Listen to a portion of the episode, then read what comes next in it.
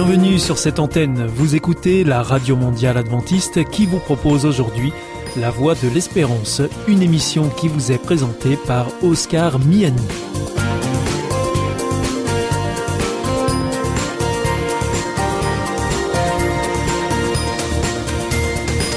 C'est avec grand plaisir que je vous retrouve sur notre antenne. Encore une fois, soyez les bienvenus à l'écoute de La Voix de l'Espérance, notre émission quotidienne de 30 minutes qui vous est présentée par Oscar Miani. Merci de votre fidélité à ce rendez-vous. Je vous rappelle que vous pouvez nous écouter sur cette antenne ou bien en podcast ou encore avec votre téléphone. Aujourd'hui au programme Parole solidaire, un moment d'information humanitaire avec ADRA, l'agence de développement et de secours adventiste. Et pour conclure cette émission, vous retrouverez un moment de témoignage avec C'est vous l'histoire.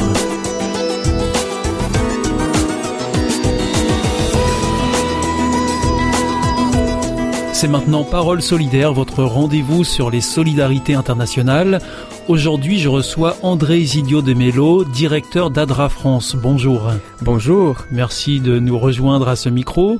Vous allez nous parler eh bien, euh, du conflit armé qui a démarré au Soudan depuis déjà quelques semaines. Vous pourrez euh, nous rappeler euh, dans quel contexte ce conflit a démarré pour qu'on comprenne mieux les besoins humanitaires qui se font maintenant sentir dans le pays Voilà, les conflits armés a commencé le 15 avril 2023 et oppose l'armée et un groupe euh, des paramilitaires qui s'appelle euh, les forces des soutiens rapides. Donc euh, ça, c'est un groupe qui a été créé en 2013 pour répondre à des, situations spécifiques et qui finalement aujourd'hui s'oppose à l'armée. Donc les deux généraux avaient pris les pouvoirs du pays en 2021 et aujourd'hui sont devenus des rivaux. Et donc là, il y a des conflits vraiment très intenses dans les pays. Mais il y a deux zones qui sont plus touchées que les autres en fait. C'est ça, la capitale, Khartoum, mhm, mhm. et la région entière du, Darfour. Et alors, euh, donc, euh, évidemment, euh, ce conflit armé interne a forcément des conséquences sur la population civile. Oui, il y a des conséquences dévastatrices pour les civils. On estime que plus d'un Soudanais sur deux a besoin d'aide humanitaire. Donc, dans tout le pays, ça. Hein dans tous les pays. Mhm. Donc, des millions de Soudanais sont pris au piège euh, des bombardements et des tirs antiaériens depuis les déclenchements du conflit. Et la situation atteint un point de rupture. Donc là, on est à peu près deux mois après les débuts du conflit et nous comptons plus de 1800 morts, plus de 5100 blessés, plus d'un million de personnes qui se sont déplacées à l'intérieur du pays et plus de 300 000 personnes qui se sont réfugiées dans d'autres pays voisins. Et malheureusement, ces statistiques racontent juste une partie de l'histoire parce que chaque chiffre cache une tragédie personnelle, une famille qui est détruite et des situations très difficiles. Et alors, dans quel état se trouvent aujourd'hui euh, les stocks de vivres, d'énergie euh, du pays, euh, André Isidio de Mello On a une situation de pénurie qui exacerbe encore davantage la souffrance des populations touchées. On a vraiment un défaut des, produits de base comme nourriture, l'eau, médicaments et carburant. Et ça, c'est encore aggravé parce qu'il euh, y a un pillage massif des entrepôts humanitaires. Donc euh, les stocks qui y avait sur place aujourd'hui ont été déjà tout consommés par les pillages et euh, la situation est décrite comme étant extrêmement aiguë. Et on, sait par qui euh, ces entrepôts ont été pillés? Ben, par, la population Par les deux groupes armés et par la population possiblement aussi. Et, ce chaos, évidemment, engendre aussi euh, de l'insécurité dans, dans le pays. Oui, la situation d'insécurité elle est très forte et vraiment les, les besoins humanitaires sont croissants euh, dus à la situation. Donc euh, la, la crise est encore arrivée dans une période des températures très élevées et dans une période de sécheresse, ce qui aggrave un peu plus la situation de la population qui quitte leur maison et, ils sont obligés de partir pour chercher un endroit plus sûr. Euh, on compte déjà des morts, évidemment. Euh, combien est-ce qu'on en compte Là, on est à plus de 1800 morts. 1800 morts Et beaucoup des, habitants ne peuvent pas sortir de chez eux pour euh, procurer de la nourriture et fournitures, de peur d'être pris dans les tirs croisés ceux qui sont dans les régions qui sont qui n'ont pas réussi à s'échapper des régions plus fortement touchées par les affrontements. Certains sont bloqués chez eux, mais il y a aussi beaucoup de gens qui se sont déplacés euh, dans le pays pour fuir justement les zones euh, Tout à fait. où il y a euh, ce- ces conflits armés qui sévissent. Voilà. On estime à 1 million les déplacés internes et à 300 000 euh, les personnes qui ont quitté les pays pour euh, les pays voisins. et qui sont réfugiés dans les pays euh, limitrophes. Exact. Comment est-ce que l'aide humanitaire s'organise sur le terrain dans cette urgence? Donc il y a plusieurs demandes pour que les forces fassent des, des arrêts, euh, arrêtent de, de se battre. Il y a plusieurs tentatives de cesser le feu euh, et de création des couloirs humanitaires pour permettre aux personnes qui étaient bloquées dans les zones plus touchées de sortir et de ramener aussi des denrées et du matériel humanitaire pour euh, aider cette population-là. ADRA est sur place aussi.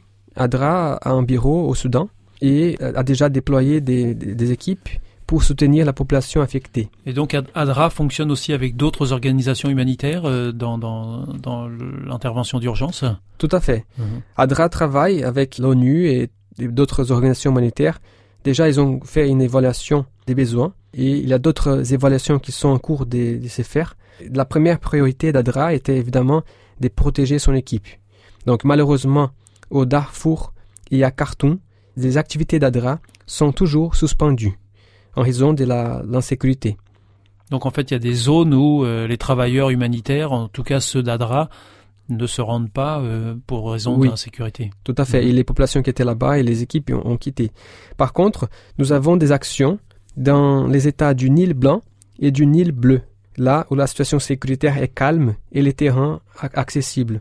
Nous avons aussi quelques actions à l'État des Gézira, où ADRA avait déjà des actions, a pu élargir son intervention pour répondre aux besoins des, personnes déplacées qui sont arrivées. Et alors quelles sont ces, ces actions spécifiques euh, qui sont conduites au- auprès de la population aujourd'hui euh, dans ces zones que vous venez de nous décrire?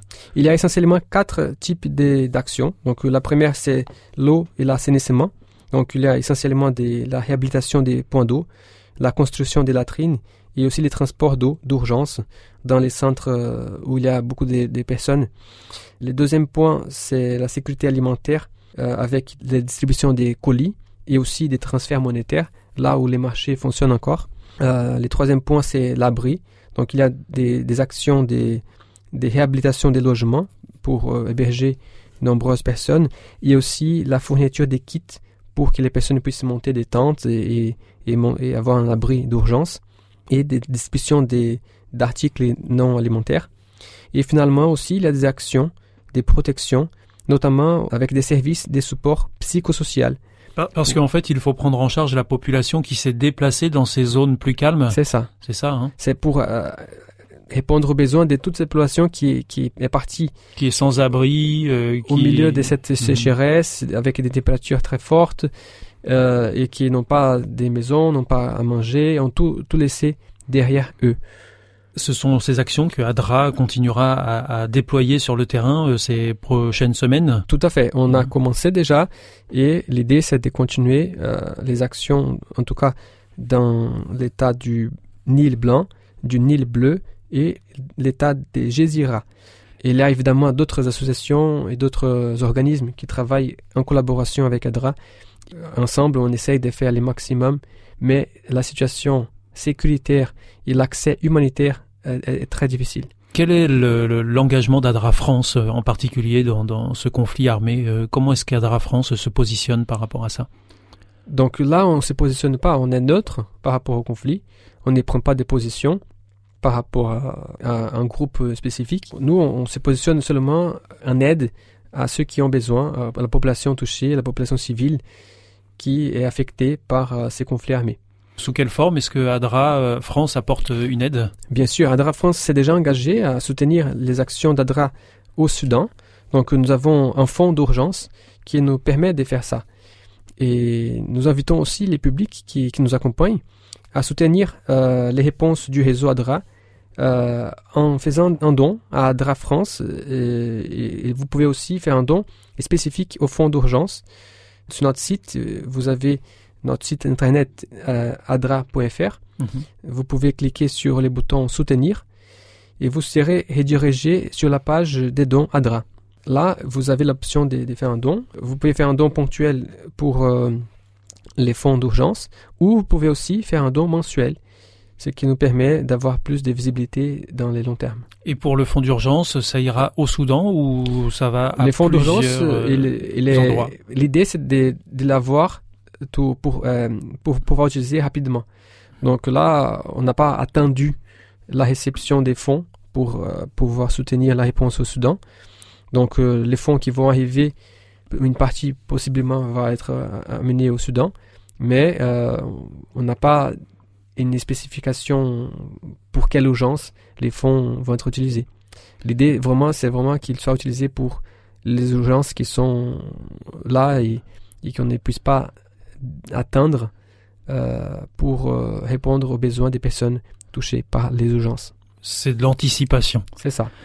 Merci beaucoup André Zillo Desmélo d'être venu nous parler euh, de cette situation euh, que l'on vit en ce moment euh, au Soudan avec ce conflit armé et merci aussi de nous avoir précisé comment l'aide humanitaire mmh. se met en place et notamment comment ADRA France s'implique pour soutenir les actions qui sont menées sur le terrain. C'était Parole solidaire, une émission consacrée aux solidarités internationales. Et aujourd'hui, nous étions en compagnie d'André Isidio Demelo, directeur d'Adra France. Merci André. À bientôt. Au revoir. Merci.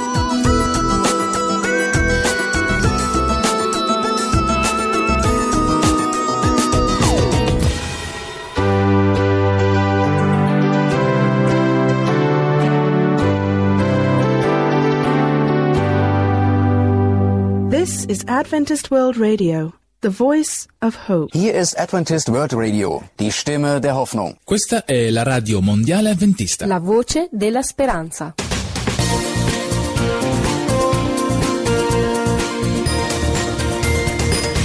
Vous êtes toujours à l'écoute de la radio mondiale adventiste et ici c'est la voix de l'espérance et vous êtes en compagnie d'Oscar Miani.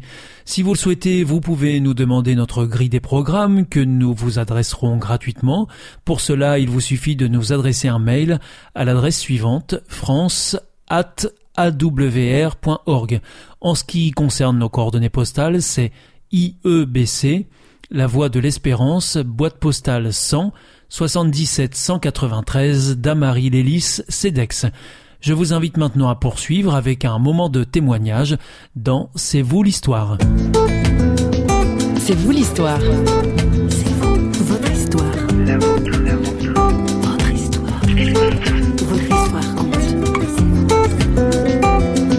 Quand on touche à cet émerveillement-là, à cette profondeur spirituelle de qui nous sommes en marche sur cette terre, il ne s'agit plus de réfléchir au raisonnable de ça, mais il s'agit de s'ouvrir à ce qui est vraiment vivant dans ce qu'on ressent, de comment tout à coup j'ai un élan pour la vie que je n'avais jamais connu jusque-là.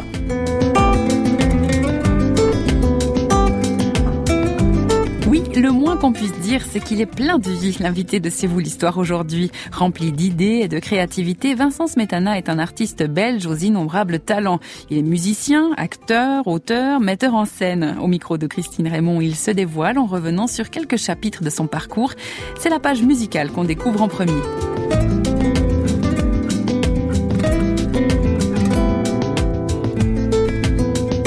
Le grand privilège de naître dans une famille de musiciens. Donc dès que j'étais tout gamin, à 3 ans, on m'a botté les fesses pour m'asseoir à un piano. Le piano était l'instrument qui était dans la maison, donc c'était l'instrument bienvenu.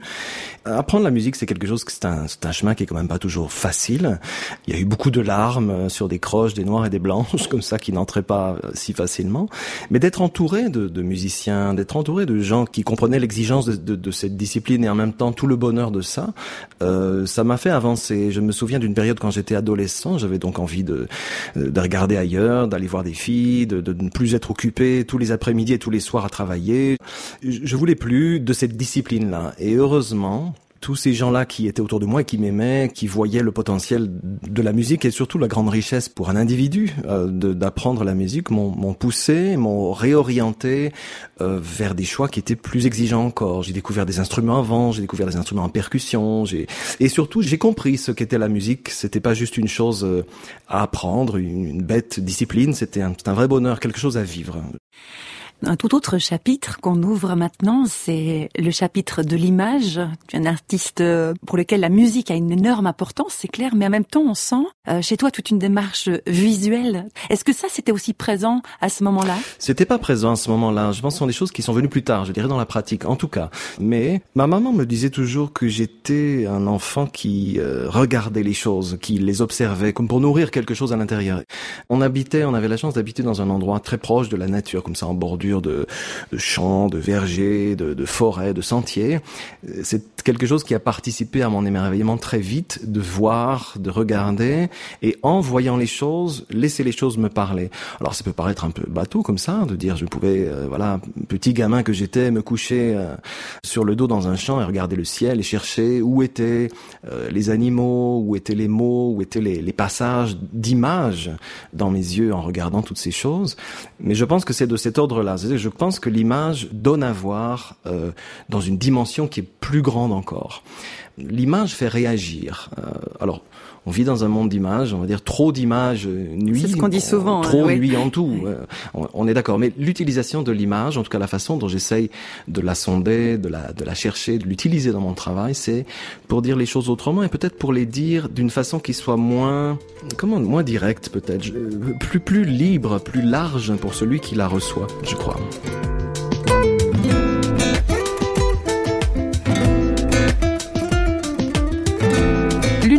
Dernières œuvres musicales en date de Vincent Smetana tourne autour d'un psaume de la Bible, le psaume 139. Mais qu'est-ce qui l'a remué à ce point pour qu'il se penche sur un texte vieux de 3000 ans? Il se fait que plus j'ai creusé le, le psaume, enfin creusé le psaume, quelle prétention de dire ça. Je veux dire, ce que j'ai vu en le lisant, simplement, je trouvais pas à pas euh, toutes des saisons d'humanité que je traversais moi. J'étais dans une saison de ma vie qui était vraiment laide. Euh, J'avais perdu mon papa, il était encore très jeune, donc je- c'était au-dessus de mes forces tout ça. Je n'arrivais plus à écrire, je n'avais aucun plaisir aux choses. Et quelque chose en moi avait, avait été détruit. Pour un auteur, ne plus écrire, c'est vraiment, c'est douloureux. C'est pas juste un choix de dire, eh bien soit, euh, voilà, je n'écris plus, je ne fais plus rien. Ça ne venait plus, en tout cas, ce n'était pas aisé, pour ne pas dire que c'était impossible et donc euh, douloureux. Je vivais des choses hu- humaines, laides, comme on en vit tous, et puis, et puis, puis j'en sortais pas, comme ça peut nous arriver à tous. Mais plus j'avançais dans ce psaume, plus il me bouleversait parce que simplement, dans cette simplicité de ce qui est dit, je retrouvais des choses qui pouvaient se croiser facilement. Je retrouvais les inquiétudes, je retrouvais l'angoisse, je retrouvais une raison aussi. De, euh, tout à coup, dans ces quelques versets qui disent tu tu me connaissais déjà, tu tu me tissais dans le ventre de ma mère, j'ai été conçu dans le secret. Tout à coup, ça paraît idiot, mais ça parlait de ma mère, ça parlait donc aussi de mon père et de ce que cet homme et cette femme avaient désiré pour ma vie à un moment donné. Tout à coup, ça venait percuter quelque chose dans ma foi, dans, cette idée de qui est l'auteur de, ma vie. Je, connais cet homme et cette femme qui ont désiré que moi je sois ce petit enfant, mais il y a, y a une autorité sur ma vie, il y a quelque chose de, dans le sens aussi de l'auteur de quelque chose.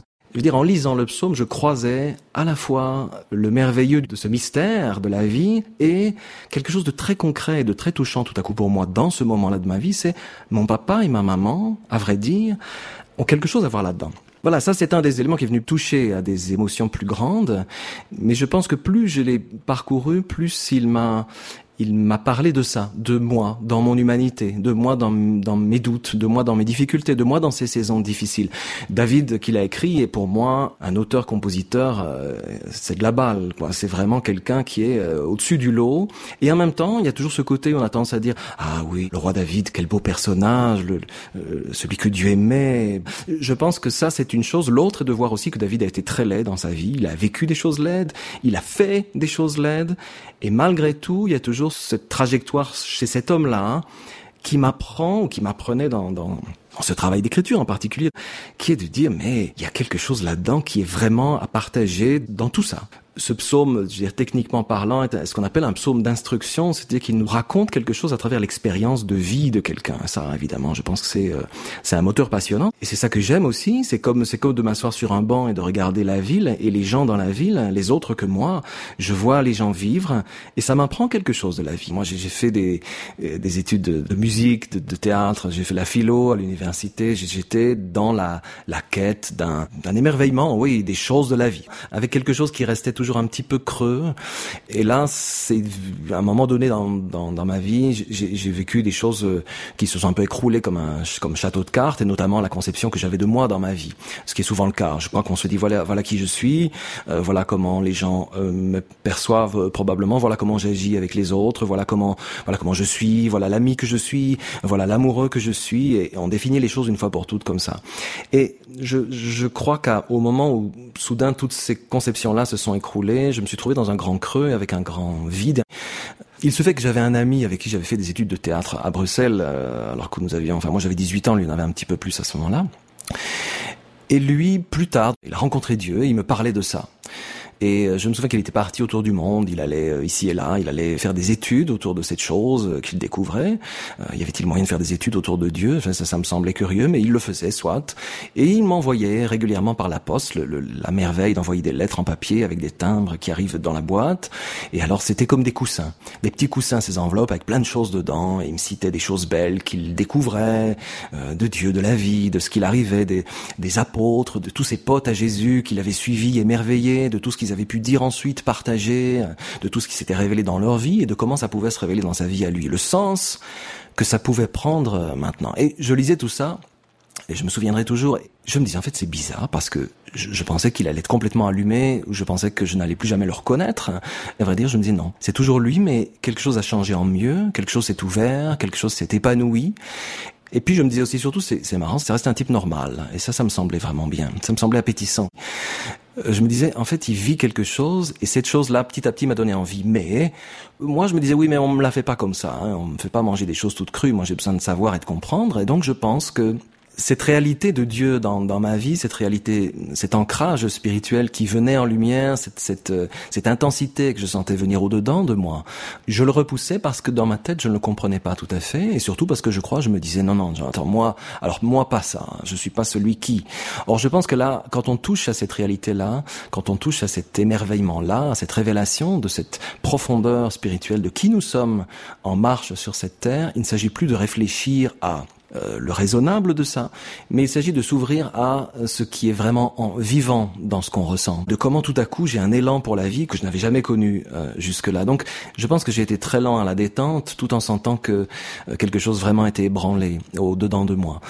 J'avais très peur aussi de ne plus pouvoir retrouver mes, mes, outils comme je les connaissais, la musique, l'écriture, tout ça, je pensais que tout allait être modifié, bouleversé, chamboulé. Et ça a été le cas, évidemment. Mais je pense que dans la rencontre, Dieu Dieu ne change pas qui nous sommes, il change le motif, il change l'élan à la vie, justement.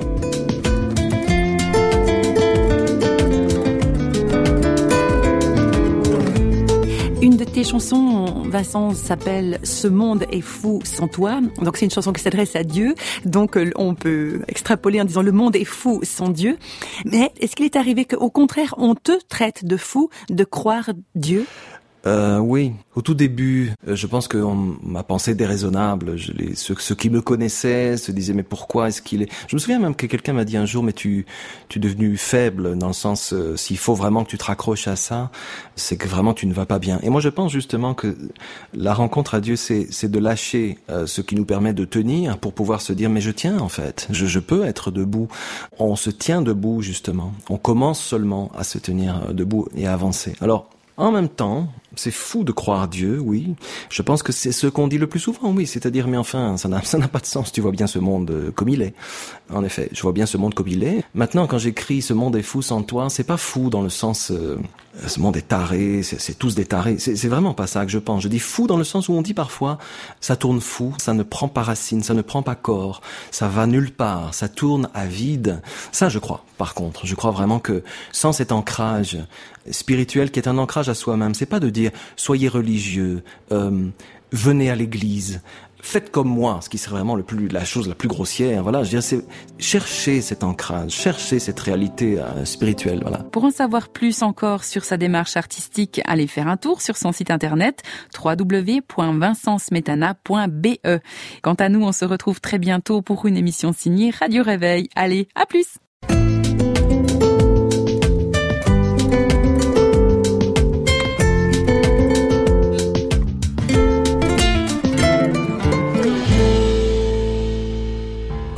Sentez isolé, désorienté, perdu, en recherche L'IEBC, l'Institut de la Bible par correspondance, vous accompagne et vous propose des cours gratuits à suivre chez vous et à votre rythme. Retrouvez-nous vite sur www.iebc.org et vous verrez, votre vie va changer.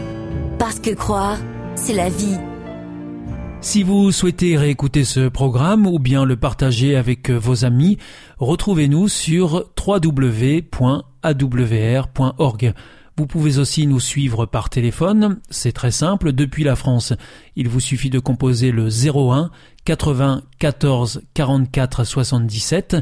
Si vous êtes en dehors de France, eh bien vous composez le 0033 1 80 14 44 77.